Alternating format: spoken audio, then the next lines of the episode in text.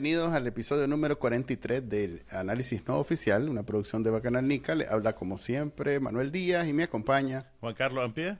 Y el día de hoy tenemos un invitado de alta alcurnia intelectual, así que vamos a ir rápido con él. Pero antes, listos, vamos listos para charrulear una carrera universitaria estelar. Otro currículum que vamos a manchar el día de hoy. Pero antes el trending Nicaragua para saber lo que está opinando, a vernos lo que está leyendo y lo que está compartiendo la gente en Nicaragua. Estas son las noticias más leídas en Trending Nicaragua del martes 13 de junio. Confidencial analiza la más reciente encuesta de Sid Gallup, registrando una caída en la popularidad del FSLN y la aprobación a Daniel Ortega.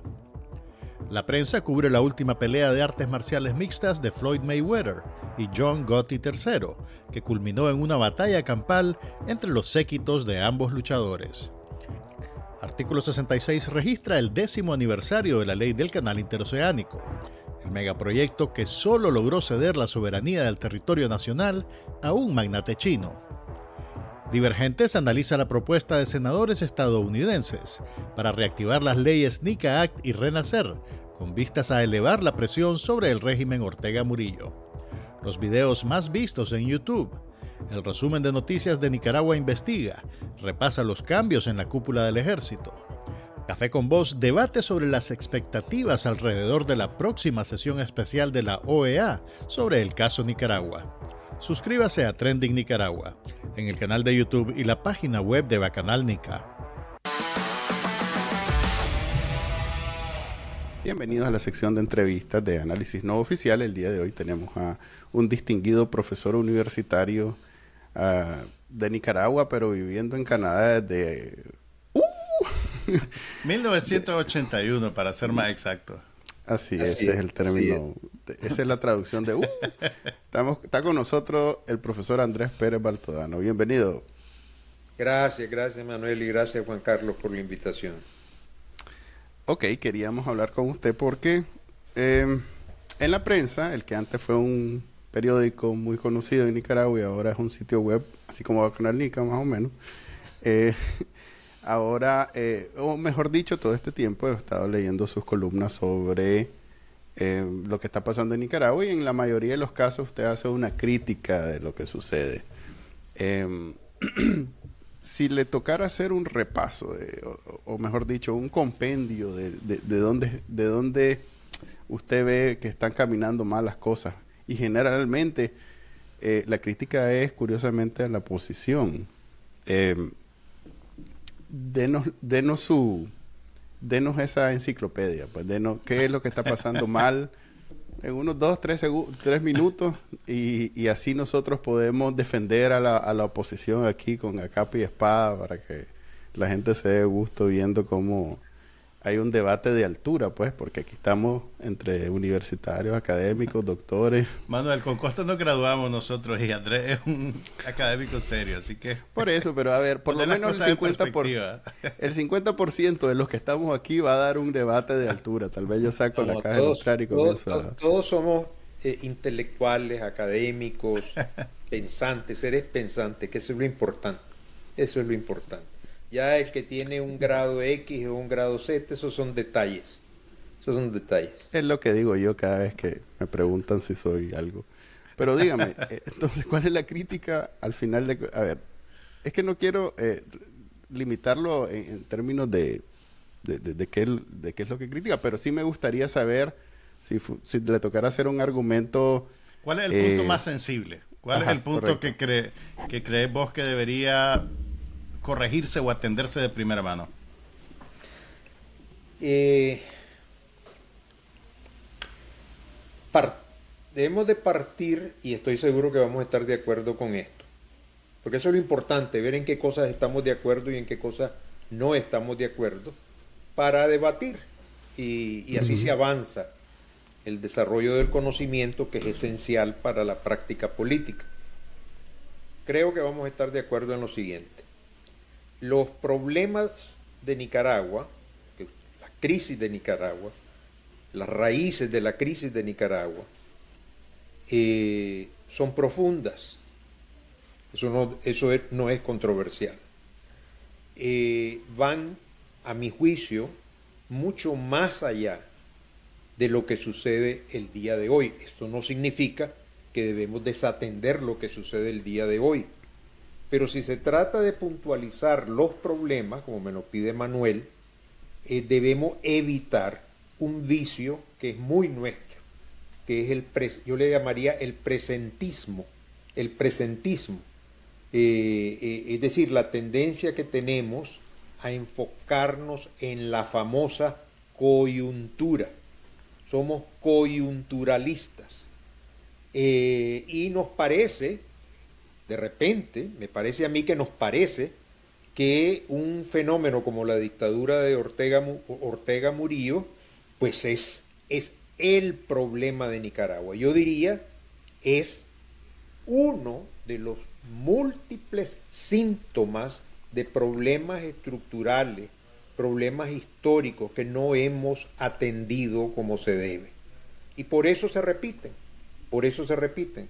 Eh, de ahí que una de mis críticas una de mis críticas, y, quiero hablar sobre lo que significa crítica desde mi perspectiva más tarde, pero eh, eh, una de mis críticas es, de nuevo, la atención eh, casi total que le presta la oposición al gobierno actual, sin jamás decir o tratar de identificar las causas que hacen que después de un Somoza tengamos un, un, FSLN y si nos vamos antes de Somoza, pues por, qué es que tuvimos un celayismo, por qué es que tuvimos un periodo como el de los 30 años con sus características particulares, por qué nunca ha habido paz en Nicaragua, por qué nunca ha habido paz, por qué no paramos de pelear y de mentir y de mentirnos con ese himno que dice ya no ruge la voz del cañón mientras estamos cargándolo, ¿verdad? Para volarle un cuetazo al, adversario. Entonces, eh, eh, quien ha leído la historia de Nicaragua se da cuenta que lo que sucede hoy en Nicaragua no es nuevo, es el mismo guion, es la misma película, repetida y, si no fuera tan triste, aburrida, diría yo, que ha sucedido por 200 años en nuestro país cambian los actores, se muere un artista y aparece otro artista, pero el, el guion de la película es el mismo. Eso nos debería obligar a profundizar el análisis para ver de dónde surge todo este patinar y patinar y patinar para quedar en el mismo lugar. ¿De dónde surge? Yo eh, tengo voy a quitar mis, eh, interpretaciones sobre eso.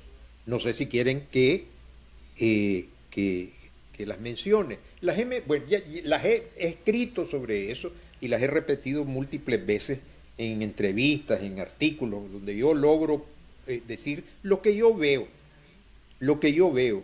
El que critica es un, el crítico es una persona que ofrece su visión de las cosas, no para que todo el mundo la compre, sino para empezar a conversar pero ahí tenemos otro problema, nosotros no conversamos, nosotros no conversamos, nosotros no debatimos. Tanto así que la palabra crítica en nuestro medio, yo lo he vivido, yo lo he vivido. Le he pedido a veces a, compañeros, eh, cuando he presentado un libro, ve, ¿por qué no participas vos y haces una crítica del, del libro? Y después me arrepiento, porque allá la palabra crítica, ah, bueno, entonces te tengo que demoler te tengo que voy a buscarle cualquier cosa para no la palabra crítica es una es la exposición de una visión con el propósito de discutirla y, y de esa manera como decíamos antes avanzar en la producción de conocimiento que es vital para la política para que la política no sea la política ciega que nosotros practicamos una política sin lente ¿Por qué? Eh, mejor de los casos perdón no, dale, dale, termina, porque si mi esposa les, hubiera dado un consejo, eh, hubiera sido ese. Interrúmpanos porque si no, ese no para de hablar. No, te quería preguntar cómo podemos entonces em, atender a ese pasado que arrastramos al mismo tiempo que eh, atendemos a la crisis del momento, pues porque pues, la, dictadura es un problema que, que, que, sigue afectando al país y que hay que resolver. Que quema, que quema, y cuando te estás quemando tenés que hacer algo, pues inmediatamente, tenés que buscar el agua. a ese momento no tenés que, ponerte a pensar la naturaleza del fuego, la, composición química de, de, los ingredientes. Eh, sí, buscas el agua para... Eso estamos claros, ¿verdad? En eso estamos claros.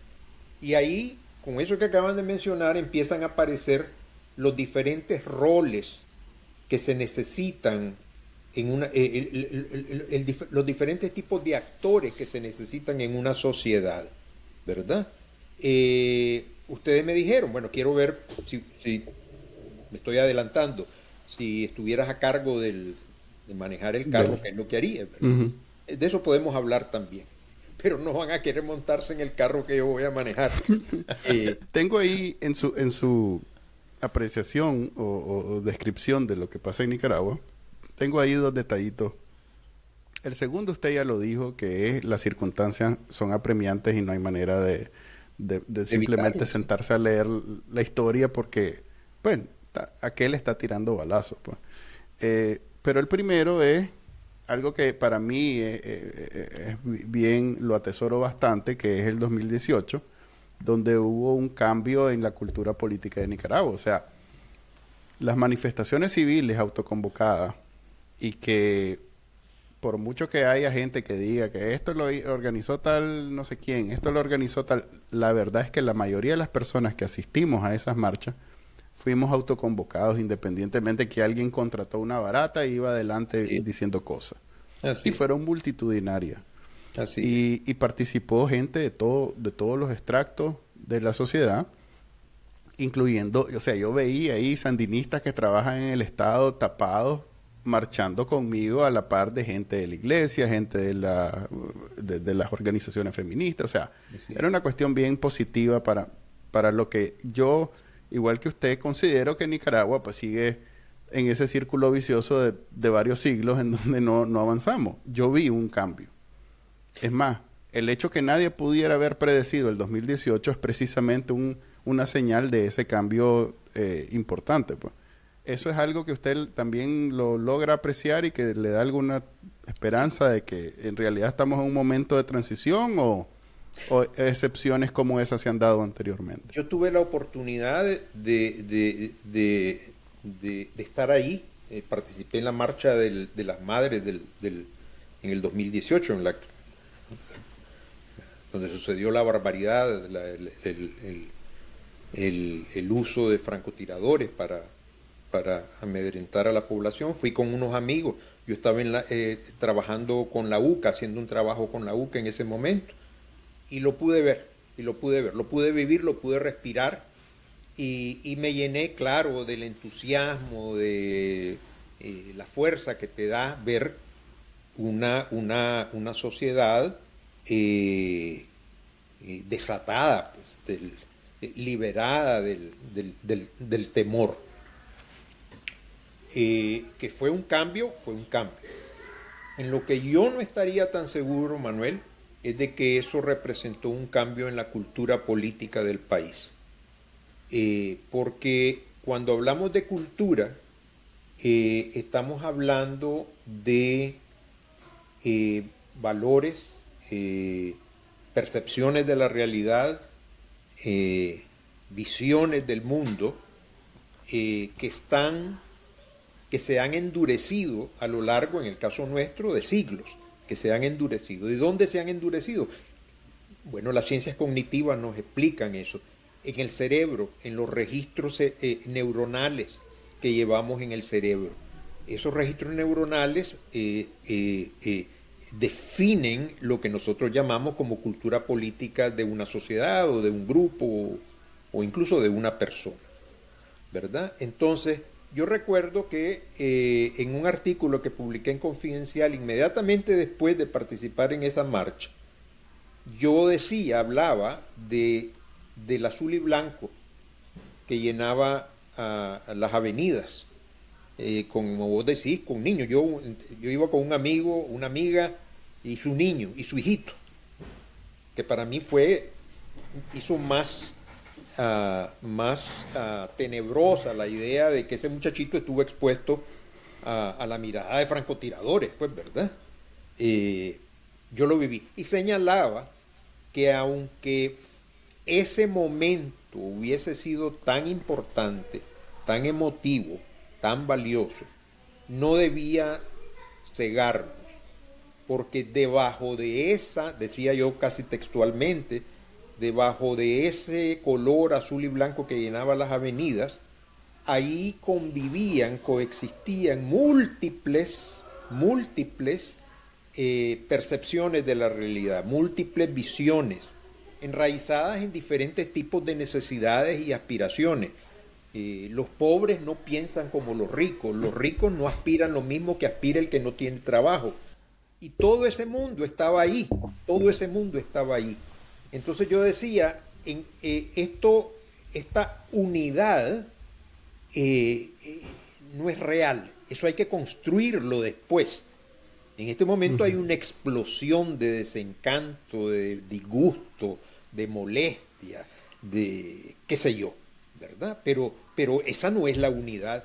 El azul y blanco, el azul y blanco no es una unidad.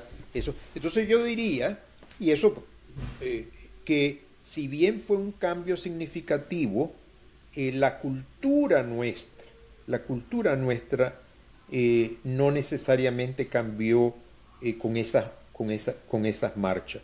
Eh, yo viví también el, algo que fue, desde un punto de vista político, eh, estructural, histórico, como le querramos llamar, fue incluso más, eh, no más importante, pero más fuerte que, que, las marchas del 2018 lo que, de las que estamos hablando.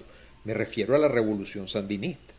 O sea, la revolución sandinista fue carajo, ¿verdad? Fue un terremoto de estructura, de cambio económico, de nuevas ideologías, de nuevas organizaciones, se hablaba, hablábamos, yo estaba ahí, yo también me emborraché de esa cosa, hablábamos del, del nuevo hombre y la nueva mujer y la nueva historia, y. Eh, eh, un cambio sostenido por un poder organizado como el del FSLN, cosa que no tiene la oposición en este momento, como ya sabemos. O sea, sostenido por un... apoyado en una solidaridad internacional que nunca se ha visto en Nicaragua y probablemente nunca se verá jamás. Ese terremoto, 10 años, una guerra, no cambió la cultura política de Nicaragua. No cambió la cultura política de Nicaragua.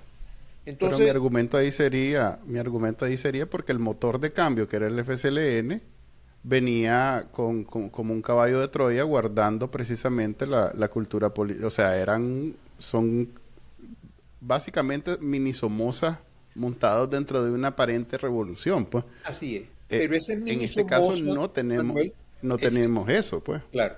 Pero ese mini Somoza, Manuel, mi opinión, eh, lo llevamos todos.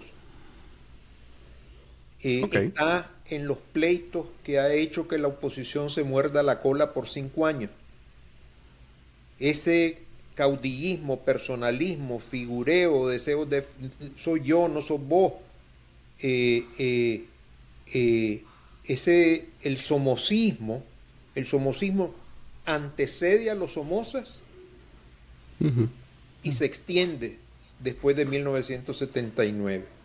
Entonces, ¿Qué hacemos entonces, Andrés, para reeducar a ese Somoza interno? ¿Cómo? ¿Qué hacemos para reeducar a ese Somoza ah. interno? Ahí vamos a lo que te decía anteriormente, los diferentes momentos y roles que deben, que aparecen en una sociedad. Si el fuego nos está quemando, hay que, hay, que echarle agua, ¿verdad? Eh, pero alguien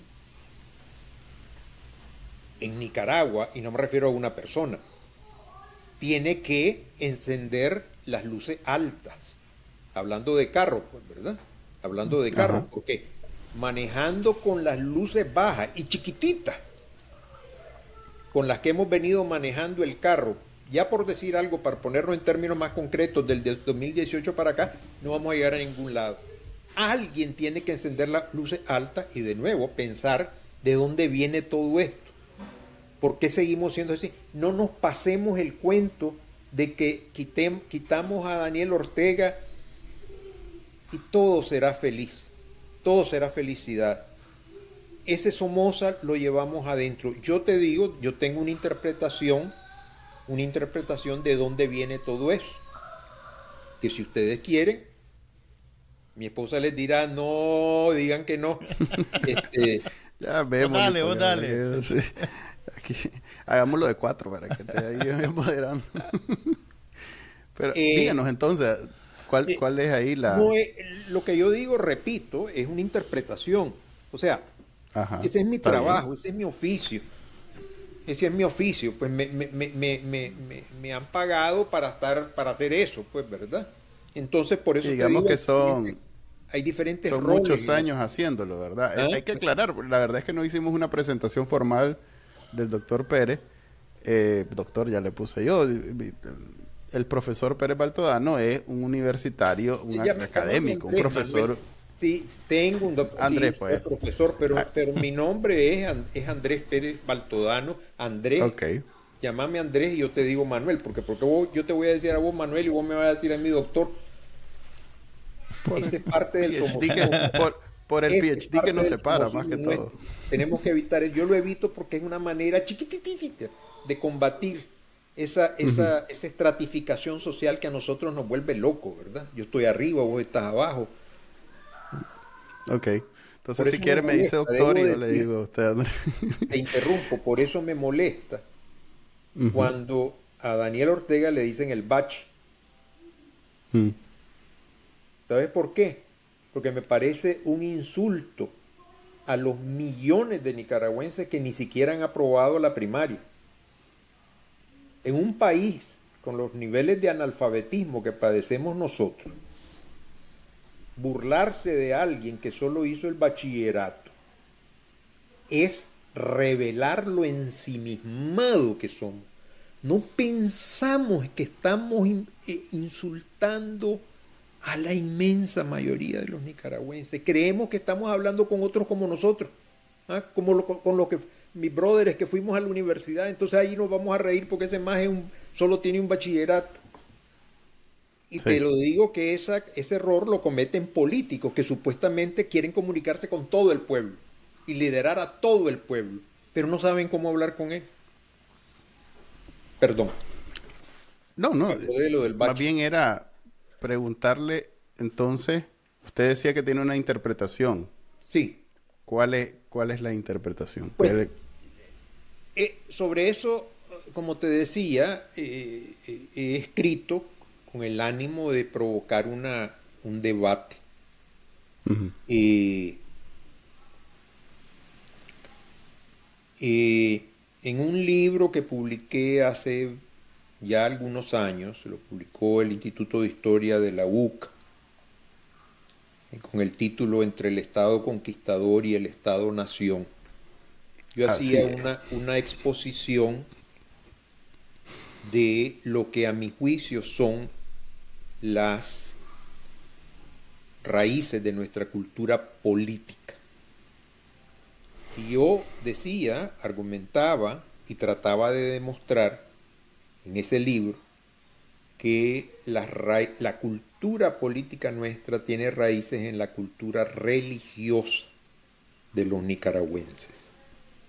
Y ahí, Mm. claro, entrar a, a tocar eso ya le para, pone nervioso a mucha gente, ¿verdad?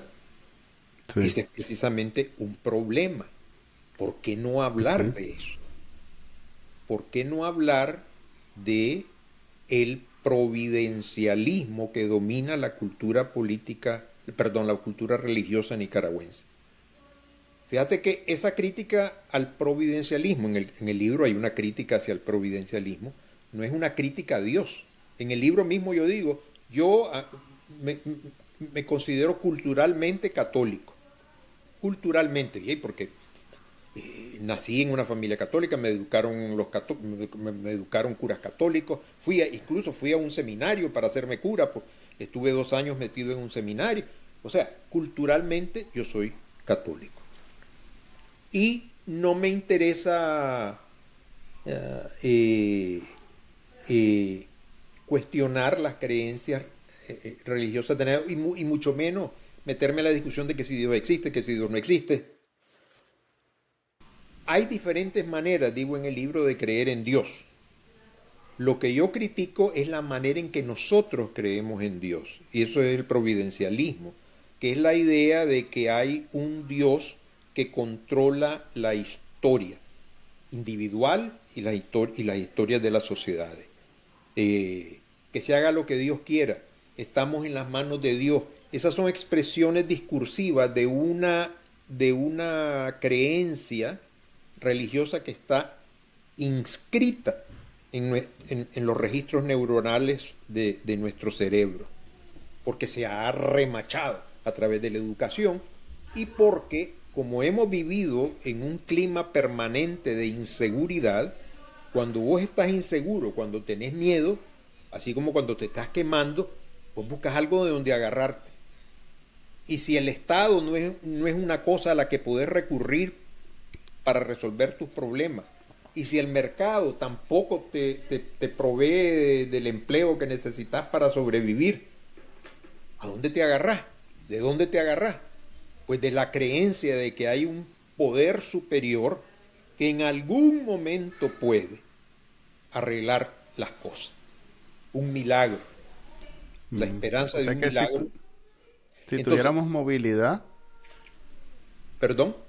Si tuviéramos la movilidad que, tienen otros países en términos de estratos sociales, podríamos, de, digamos, vencer ese, esa, esa maldición que tenemos siglos de estar cargando. Si tuviéramos esa movilidad, tal vez no. No, no, yo estoy de como en Europa Occidental, pero, pero por lo menos como Chile, no sé, como Costa Rica, donde todavía hay esperanza de que si saca un diploma, puede, puede ser que salgas adelante. Sí. Si tuviéramos condiciones mejores condiciones materiales, diría yo, Manuel, eh, el providencialismo eh, nuestro, esa idea de que dependemos de Dios para todo, eh, pues se vería, ah, esa idea se vería contrarrestada. y hay muchos estudios sobre eso. Hay uno, por ejemplo, hay uno, uno, hay muchos que muestran cómo las sociedades escandinavas, que son las menos creyentes, no por casualidad son las más seguras. O sea, la gente tiene su espiritualidad, muchos creen en, Dios en términos generales, pero no, no eh, eh, profesan una fe que lo hace creer de que ellos no están a cargo de la historia, que ellos no controlan el destino su destino individual o su destino social. En nosotros, de nuevo, por la educación religiosa, el papel de la Iglesia Católica en Nicaragua, en ese sentido, y por la pobreza nuestra, te tenés que agarrar de algo, eh, eh, en esas condiciones se ha reproducido esa visión providencial del mundo, que en ese libro, y con esto ya voy terminando, en ese libro eh, yo también señalo, esa visión providencialista religiosa se traslada a la visión que tenemos de la política. Es decir, una población que ha estado acostumbrada por siglos a pensar de que, de que la historia la mueve un ser superior que no puedes alcanzar ni tocar, al que solo le puedes rogar que te ayude. Una población que piensa de esa manera está entrenada, entrenada para esperar que el caudillo, que es un ser que está fuera de vos, el poderoso, el hombre, la dirección nacional, la compañera Rosario, sean los que te ayuden a salir de tus problemas. Entonces la religión, tal como la hemos practicado nosotros, nos ha preparado para el caudillismo, para ese somocismo estructural que eh, nos ha mantenido en la situación en la que estamos.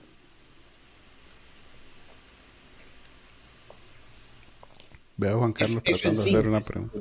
Andrés, de ahí eh, estamos, yo creo que incluso pues está, no, podemos refutar tus argumentos, yo creo que en el fondo estamos de acuerdo en que Este es en, que, en, que, en que todo eso suena... Eso es agua, pues, pero... Ahora Aceptamos volva- otros. saltemos al presente. Estamos en, en la crisis del momento. Eh, vamos a apagar este incendio. Y, y vos, llevas, vos, vas, vos vas manejando el carro a los bomberos. Eh, decinos entonces qué, qué hacemos primero. Eh, yo diría lo siguiente, lo siguiente, sin pretender, sin pretender ofrecer fórmulas, porque ahí vamos a estar de acuerdo también, yo estoy seguro. Este asunto no es de fórmula. Quien diga, quien asegure tener una fórmula para salir de este problema es un charlatán. Es un charlatán. Sin embargo, hay ejes de reflexión que nos pueden ayudar a eh, identificar maneras de apagar el incendio. Estamos hablando del incendio. Apagar el incendio. Concentrémonos específicamente en el caso de la, de la, de la oposición. Porque la oposición es la eh, entidad que nos ha dicho, me, me refiero al liderazgo de la oposición, que nos ha dicho, nosotros o yo sabemos cómo hacer esto, cómo hacer esto. Entonces uno observa cómo, cómo lo hacen, uno interpreta críticamente lo que hacen y de ahí pueden resultar las pautas, el tipo de pauta que yo podría compartir para responder a la pregunta que me hicieron. Eh, hay un pensador alemán que es mi padre espiritual, eh, Max Weber, eh, que en una famosa disertación que sigue siendo objeto de análisis y crítica, libros, se escriben libros, se siguen escribiendo sobre eso, eh, desarrolló una, una tipología del tipo de ética que debe, o que o no que debe, que rige la práctica política. Y estoy pensando, no me he olvidado de la oposición, no me estoy separando del incendio, pero necesito hacer esta entrada. Él dice lo siguiente, hay dos éticas, y las éticas son normas para eh, organizar lo que hacemos, ¿verdad? Para organizar la conducta individual y social. Hay dos éticas que uno puede observar son predominantes en la política. Dice, una es lo que él llama la ética de la convicción y la otra es la ética de la responsabilidad. La ética de la convicción es aquella que te empuja a defender principios y valores de una manera inflexible. La ética de la convicción está basada en principios absolutos que no están, no, no están para discutirse. Ese tipo de ética es la de la, de la de la Unión Soviética durante Stalin, es la de la Iglesia Católica durante la Inquisición, es la que utiliza el gobierno sandinista, en los, ha, ha usado el gobierno sandinista en los últimos años, ¿verdad? Una ética de mi modo o nada más. 40 más o menos. Sí. Entonces, esa es una manera de hacer política. Esa es una manera de hacer política. Y la otra dice que es la que es compatible con la idea de la democracia que nosotros los nicaragüenses decimos que queremos, que queremos, pero que nunca le explicamos. Eh, la otra no descarta las convicciones, porque debemos de tener convicciones, dice Weber. Pero la ética de la responsabilidad es aquella que te mueve a buscar formas de compaginar, armonizar diferentes tipos de convicciones. Convicciones que son diferentes o incluso antagónicas. Entonces, él concluye, él concluye, eh, se necesitan dos cosas, convicciones y la responsabilidad para buscar la forma de armonizarlas y construir lo que la oposición nicaragüense ha estado, dice que ha estado buscando desde hace rato, una concertación de, de intereses y objetivos para cambiar Nicaragua. Si uno utiliza ese esquema de Beberiano, que, que es muy útil por su valor teórico y por su, y por su valor operativo, si uno utiliza unos y analiza el discurso de las principales figuras de la oposición, yo, conozco solo las principales figuras, las que se expresan en la televisión, en la radio, escriben artículos. Uno, yo por lo menos, no digo uno porque ya me, estoy haciendo representante de la humanidad, yo eh, eh, llego a la conclusión de que, que la oposición no solo no ha sido capaz de practicar la ética de la responsabilidad para ponerse de acuerdo, es decir, conjugar diferentes visiones de lo que puede y debe ser Nicaragua. Ni siquiera, digo yo, ha logrado eh, explicar cuáles son sus convicciones. ¿Cuáles son sus convicciones? Entonces estamos, estamos bastante mal, porque la ética de la responsabilidad lo que hace es construir puentes. Pero ustedes saben, los puentes no se sostienen en el aire, tienen bases, y en este caso son bases ideológicas, políticas e ideológicas, son convicciones.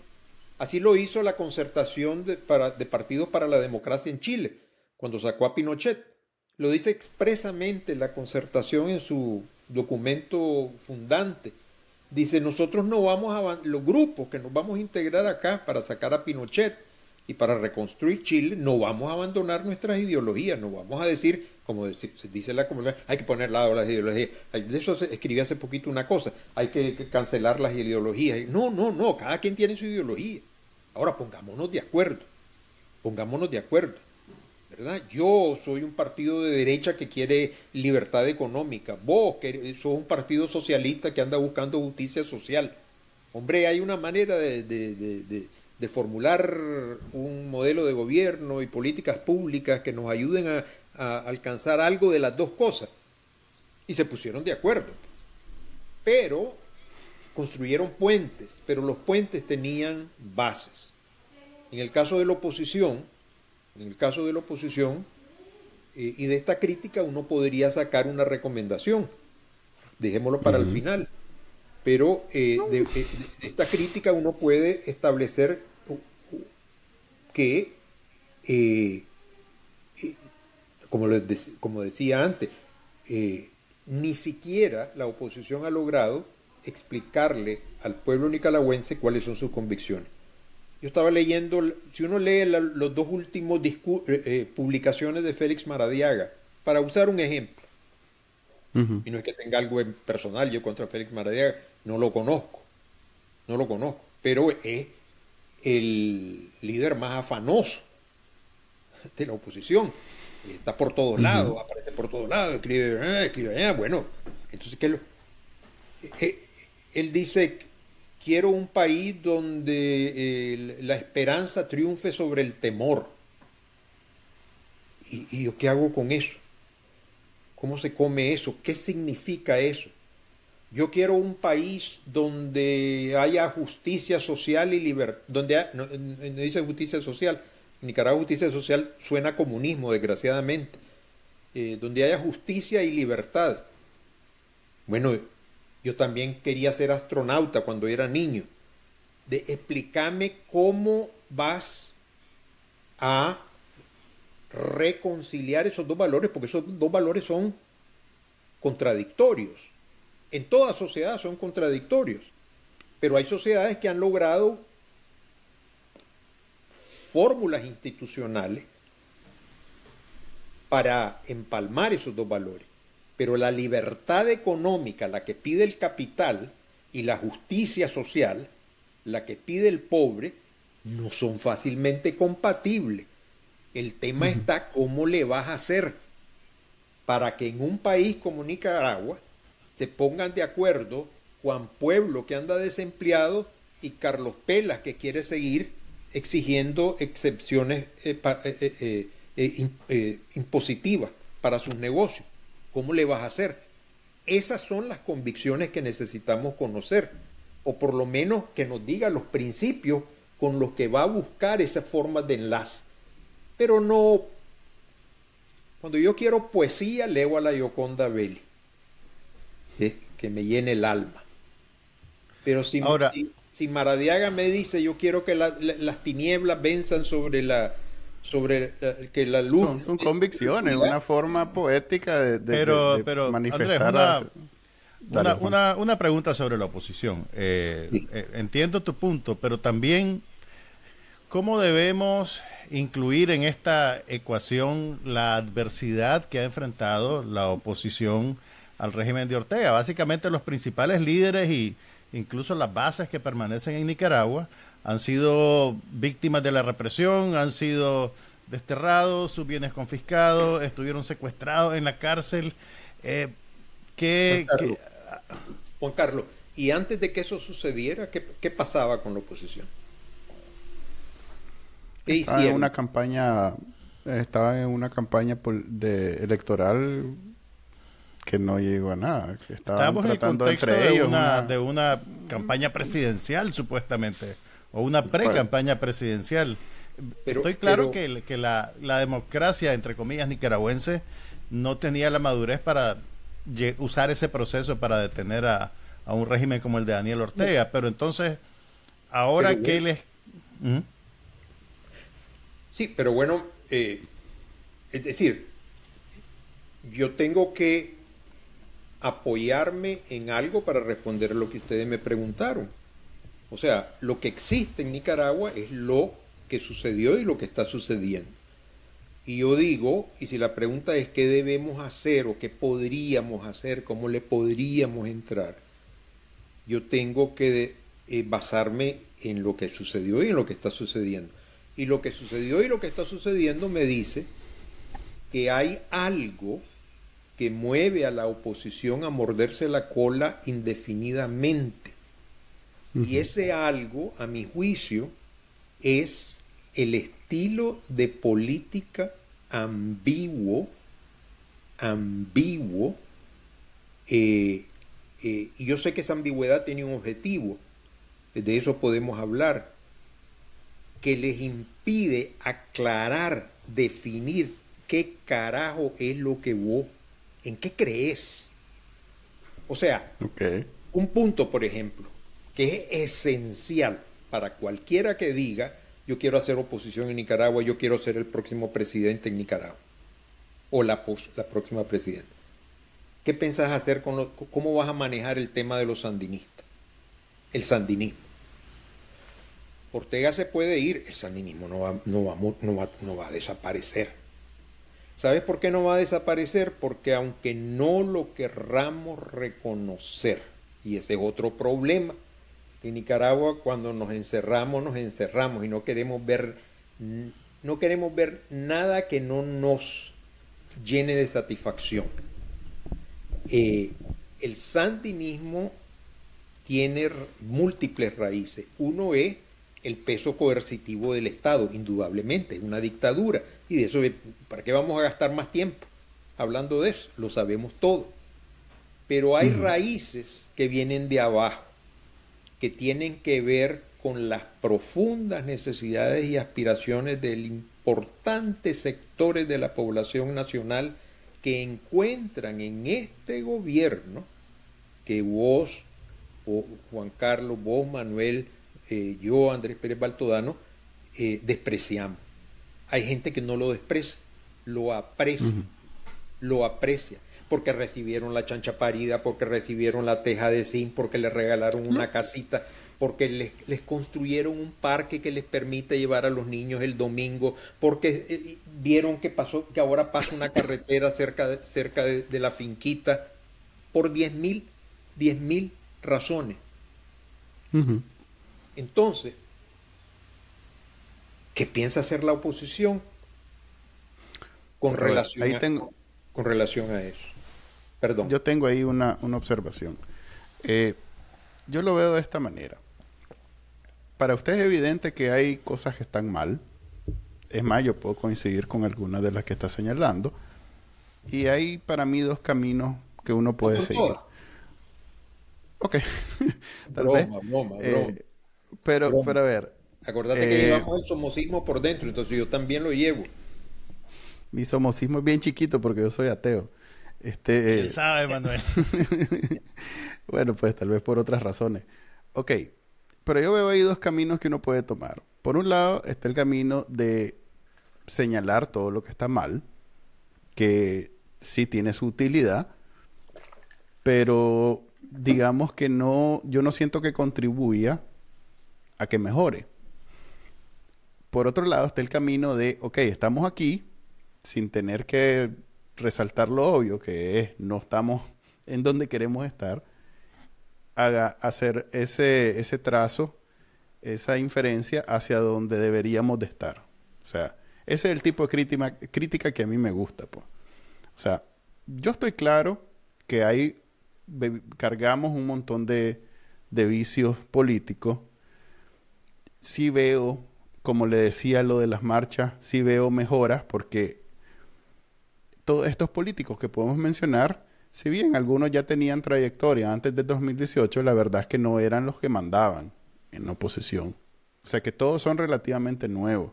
Y si no son nuevos, el capital político que tienen es casi que nuevo. Entonces, yo ahí veo mucho positivo en, un mar de negativo. Entonces, como le digo, podemos hacer dos cosas o seguimos señalándote ese mar de negativos que sí hay, que está evidente que todo el mundo lo ve, o sin resaltar solo lo positivo, que tal vez es muy poquito, pero sí existe, hacer esa línea hacia donde están mejor y guiar y, hacer el como los que arrean chanchos, pues. Camina por aquí, camina por aquí, camina por aquí. Yo que he arreado cero chancho en mi... No, a la oposición, sí yo que he arriado cero chanchos en mi vida, pero digo, a, ver, por aquí, por aquí, por aquí.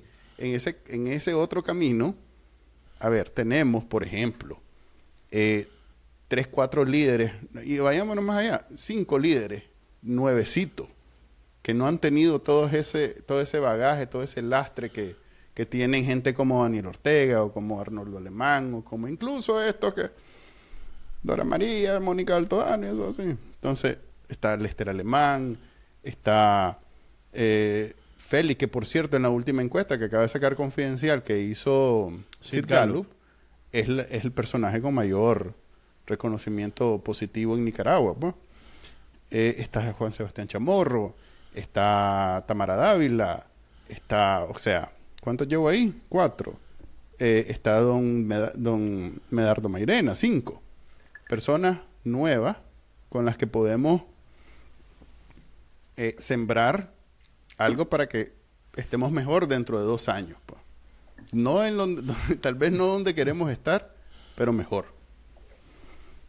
¿Cómo sería eso? Me, lo que entiendo que me estás diciendo, Manuel, es por qué en vez de criticar a esta gente. No, para mí ambas son críticas. Para mí ambas son críticas.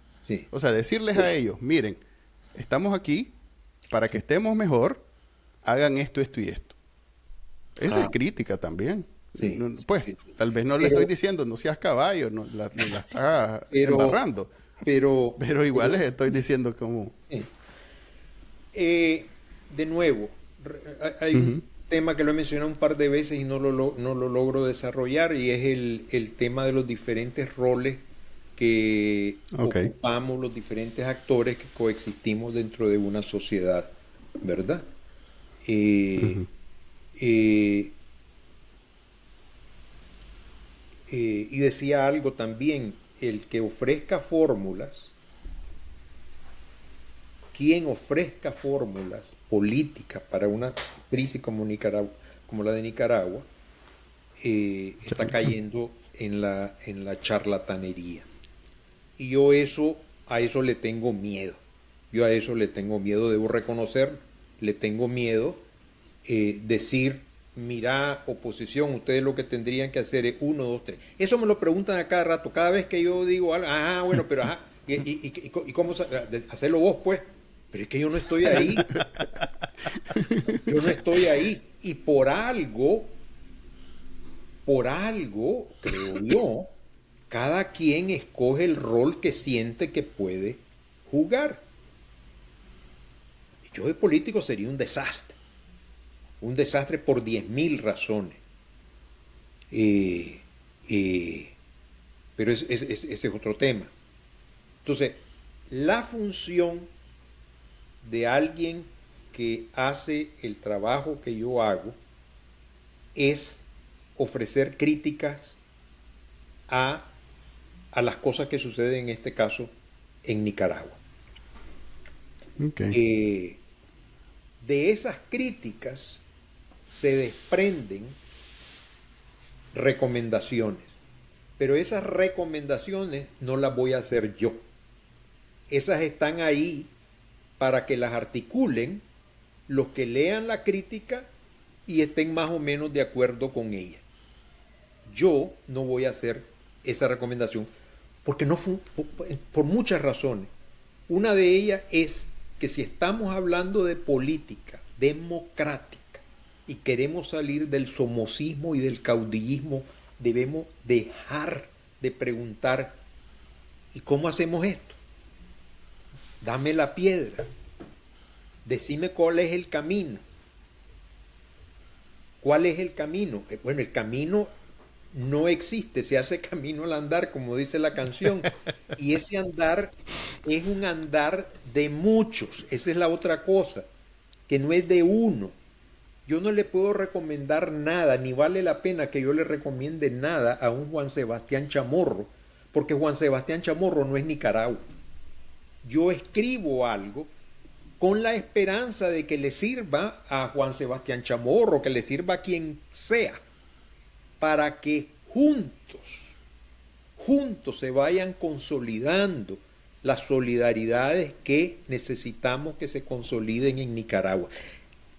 La crítica, la crítica, como lo decíamos al inicio, es una de las, la palabra crítica es una de las palabras más mal entendida en nuestro medio, más mal entendidas en nuestro medio. La crítica tiene elementos propositivos, toda crítica, si es buena, si es sólida, si tiene base, tiene elementos propositivos que pueden ser explícitos o implícitos. Te voy a dar un ejemplo. Marx. Marx hizo la crítica que hasta la fecha es la más contundente contra el capitalismo. Propuso él, eh, cuando termine el capital, debemos de organizar el Estado de esta manera, esta, son esta va a ser la política para la agricultura, esta tiene que ser la política para los... No dijo nada de eso. No dijo nada de eso, solo generalidades en lo que él se concentró, y no me estoy comparando con Marx, dicho sea de paso, ¿verdad? Hay que ser respetuoso de, los gigantes. Y Marx es un gigante. Cosa que en Nicaragua, con eso que, di, que acabo de decir, ya nos van a decir que somos marxistas comunistas, nos van a denunciar. Solo en este episodio. Gracias, Andrés. Marxista y ateo. Que, haga propaganda. Hasta ahí llegó este prestigioso programa de televisión. Ok, está bueno que sea el último. Pero lo menos fue como un invitado perdón, perdón. Seguí, seguí. Es un gigante de la sociología. Entonces Marx no hizo recomendaciones, hizo una crítica al capitalismo. ¿Y cómo no hemos beneficiado de esa crítica. Esa crítica le dio un empujón gigantesco a los derechos sociales de los que todos, en los que en, diferentes maneras los escandinavos participan eh, eh, de manera sobresaliente de la idea de los, de los de los derechos sociales. En Nicaragua tenemos derechos eh, seguro social hasta que el gobierno dice vos ya no tenés seguro social.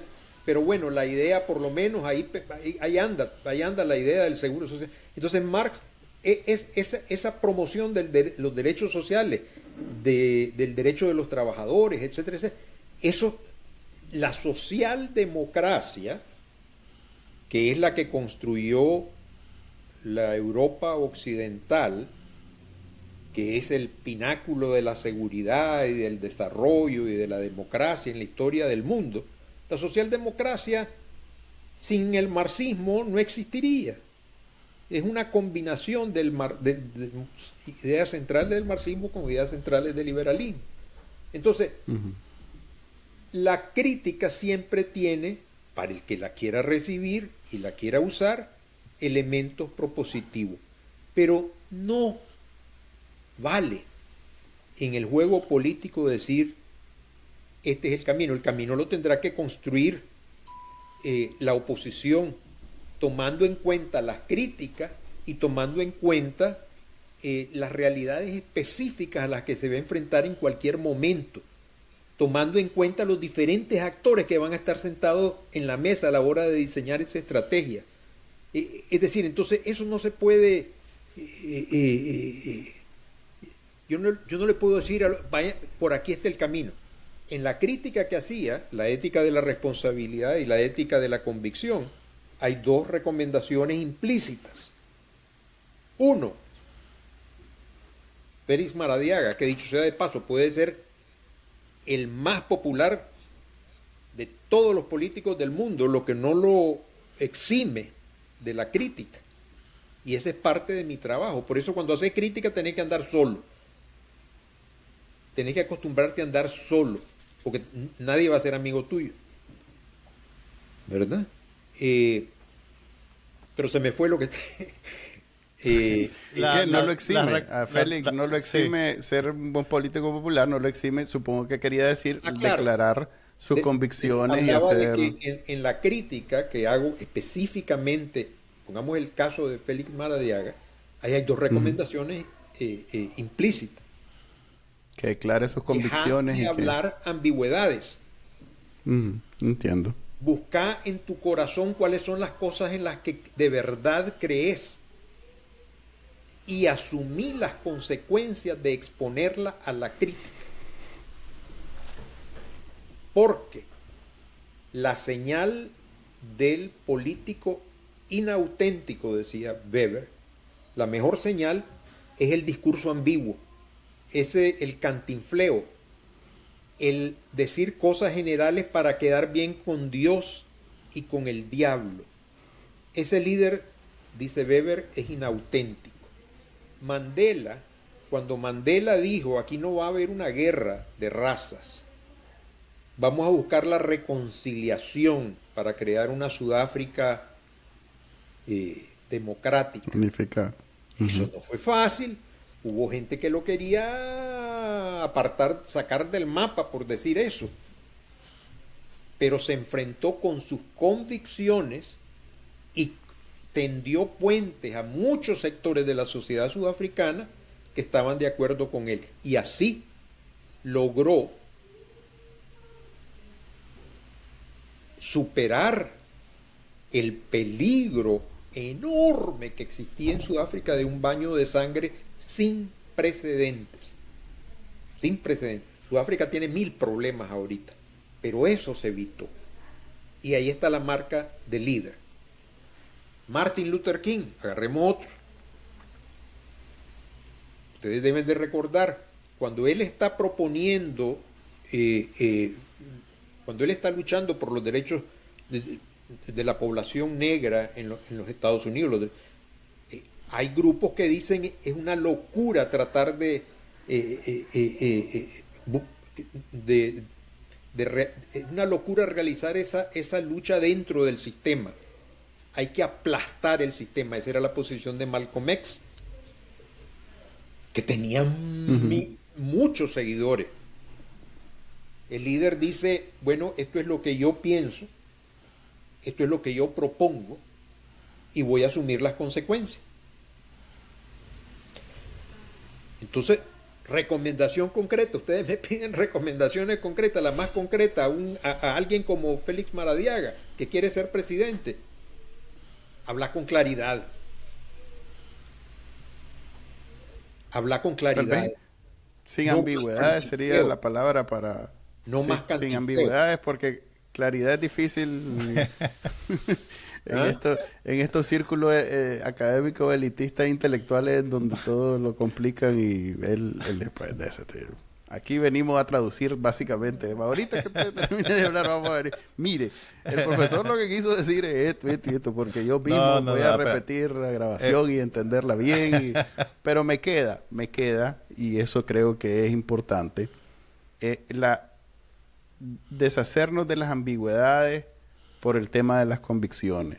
Que las convicciones son, al final de cuentas, ese, esa base para una política más eh, que avanza, porque ahorita mi problema, y creo que la mayoría de los nicaragüenses coinciden, es que estamos estancados en, en una oposición que no avanza.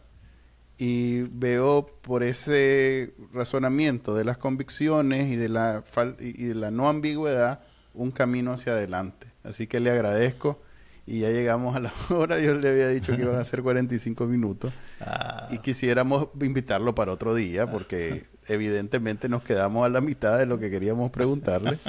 Claro que tiene sí, algunas claro. palabras de despedida para nuestro público que son cuatro, a veces cinco, cuando se pone bueno son cinco. ¿Qué No. le diría? No, por supuesto que sí, me, me dio mucho gusto. Además, mi, mi esposa es este eh, sigue lo- lo- lo- los programas de ustedes, el de Juan Carlos, el de Manuel, la- las cosas que ustedes hacen. Las aprecia Ah, gracias. mucho. Diga. gracias. Gracias a su esposa entonces. Y gracias a usted por habernos acompañado. Hasta la No, próxima. no, el gusto fue Gracias, mío, de verdad. Cuídense mucho, cuídense mucho. Hasta luego. Gracias. Hasta pronto. Esta fue la entrevista con el profesor eh, Balto- Pérez Baltodano, quien teníamos rato de quererlo tener en, el- en este prestigioso programa de televisión. Y lo agarramos en un momento, en un momento de flaqueza. Lo Se agarramos agarrar. distraído y dijo que sí, pues. ¿Cómo, cómo, ¿Qué es eso? ¿Cómo, cómo se llama? Es un programa de televisión. Ah, Y sale televisión. Pues sí, en Sí. Costa Rica. Pero bueno, ya ahí está. Ahora ya no Ahí puedo está. decir nada. O sea, Ahí está y, y quedó muy bien, así que bueno, la acabas de ver. pa- para nuestros estándares, no sé qué va a hacer esto para la carrera del, de Andrés Pérez Baltodano, pero le agradecemos habernos dedicado su tiempo. Y en el espacio de Lipehue del día de hoy tenemos una noticia un poco fuera de lo normal. Eh, ni sé cómo, cómo... No sabes cómo introducirlo. Ok, déjame a mí, déjame a mí. Dale, voy, a, por voy, a, voy a forzarme. Ok, primero un agradecimiento a la- los periodistas de 100% Noticias que eh, están destacando esta información. que será la delicia de grandes y chicos. ok, voy a, Dale. voy a leer el titular y, y perdónenme si me río, pero en realidad es una cosa muy seria. Dice 100% Noticias. Rosario Murillo ordena al MINED entregar anticonceptivo a estudiantes de secundaria. Estudiantes aseguraron que durante la entrega de condones y píldoras anticonceptivas, directivos del MINED le hicieron escuchar audios de Rosario Murillo. Ok. ¿Por dónde empezamos? A ver, a mí la parte que, que- que- por donde llegué y que estaba que no podía respirar era donde entre- le preguntaron a una muchacha de 12 años. O sea, 12 años, cuidado, todavía no ha tenido su primera regla que dice que, le re- que recibió nueve píldoras anticonceptivas. Y, y ¿En no, solo, no, no solo eran nueve píldoras anticonceptivas, se vencían en un mes. Pero, o sea, yo, yo no soy experto en píldoras anticonceptivas, pues soy hombre y me declaro ignorante, pero entiendo que o son eh, de un mes completo, eh, ¿para qué nueve? Pero es un no- tratamiento al final de cuentas, es algo que, que y- tenés y que tomar y, yo tampoco soy experto, pero usualmente esas píldoras se toman bajo supervisión médica Además, también, pues, o, y no o a los siguiendo 12 ciertas años. recomendaciones. A ver, aquí, aquí hay un párrafo que no tiene desperdicio. Un estudiante de 13 años recibió seis condones y le preguntó al encargado para qué lo iba a usar si no tenía necesidad. En respuesta, este directivo del Minet soltó una fuerte expresión que fue tomada como ofensa por el menor. Y, o sea, a ver, planteémonos el escenario. Y, y le dan, viene el, el sapito de un del Minet y le da seis condones a un chavalo de 13 años y le dice, en, en un, eh, eh, debo decir, en un exceso de honestidad, El muchacho dijo, mire, porque pues... Mire, hay, hay chavales que hubieran dicho, ¿por qué tan poquito? Le hubiera dicho, pues, vos sabés. Entonces, pero el maje, honestamente, le, honesto, le dijo, muchacho. "M- Mire, don, yo esto yo no lo todavía ocupo, no yo- hago". yo esto no tengo nada que hacer con él. Y aquel se ofendió. Clase nota. No, no, no. El, el niño se ofendió por lo que le contestó el maje del Minet. Así que dejen volar su imaginación y, y Ah, adivinen qué le dijo. Lo vulgarió el profesor. Exactamente, exactamente. No sabemos si era un profesor, era un funcionario del Minet. Ahora bien, hay que aclarar. Ah, que- Me parece una gran cosa que en los colegios de Nicaragua Estén pensando exista en... educación sexual y estén pensando en acceso a dispositivos para el control de la natalidad. Pero, pero, pero, eso tiene que ir de la mano de educación, eh, educación, e información que le permita a los adolescentes tomar decisiones sobre su vida. Yo no creo que un audio de la compañera Rosario sea el mejor dispositivo para dispersar información sobre, sí. con- sobre... Bueno, a ver. Anticonceptivo, pues digamos. A ver, realmente la compañera Rosario es una buena impulsadora, spokesperson de, de dispositivos de control de la natalidad, porque hay que ver los problemas que tiene por haber tenido 20 hijos. ¿O cuántos son, Manuel? Yo perdí la cuenta en los ochenta y pico, pero sí, son un montón, pues. Si alguien puede dar testimonio de que es mejor controlar la natalidad, es la compañera Rosario. Sí, ella tiene, ella habla desde la experiencia. Testimonio de vida, testimonio de vida. Esa, esa señora tiene tantos hijos que, que si fuera gato uno diría, yo creo que son demasiados. Incluso si fuera gato. pues. Ahora como Mira, persona está más allá de lo que... Tal vez si Daniel yo- Ortega y Rosario Murillo solo hubieran tenido dos, tres chavalos, no tendríamos el problema que tenemos ahora, porque mira, hay que darle vez, pegue, sí. hay que darle pegue a todos los chavalos, a la Y todo- esposa, a la ex esposa, a la a los hijos, a los nietos. Y Con a cual razón más se- inútil de todo eso, si ese por es eso lo se peor. tienen que robar el país, maje. ¿Cómo van a emplear a toda esa gente? Pobrecito, ya está como la ONG que, ah, ves, es, es pobrecito, entonces hay que ayudarle. Pero bueno. yo entiendo, yo entiendo porque, pues, digamos que soy alguien que vive en el siglo XXI, que los adolescentes llegan a una edad donde pues ya experimentan todas estas cosas. Además, yo fui adolescente. No, no, Eh, no, no nos dé más información, por favor. No, iba a dar mi, mi edad, la edad que, pero no, no voy a decir eso. Por favor. Este, eh, pero definitivamente que la forma, desde no mi es, no punto es la de vista, mejor. no es esta. Además, bueno, tenemos ese reporte de 100% de noticias sobre una escuela en Estelí. No sabemos si esto es una política generalizada que va a ocurrir en todos los centros educativos. Ok. Y ese maje que vulgarió el chavalo por de regresar los seis condones, ese maje se merece una sanción. Yo no sé, hay que averiguar el nombre.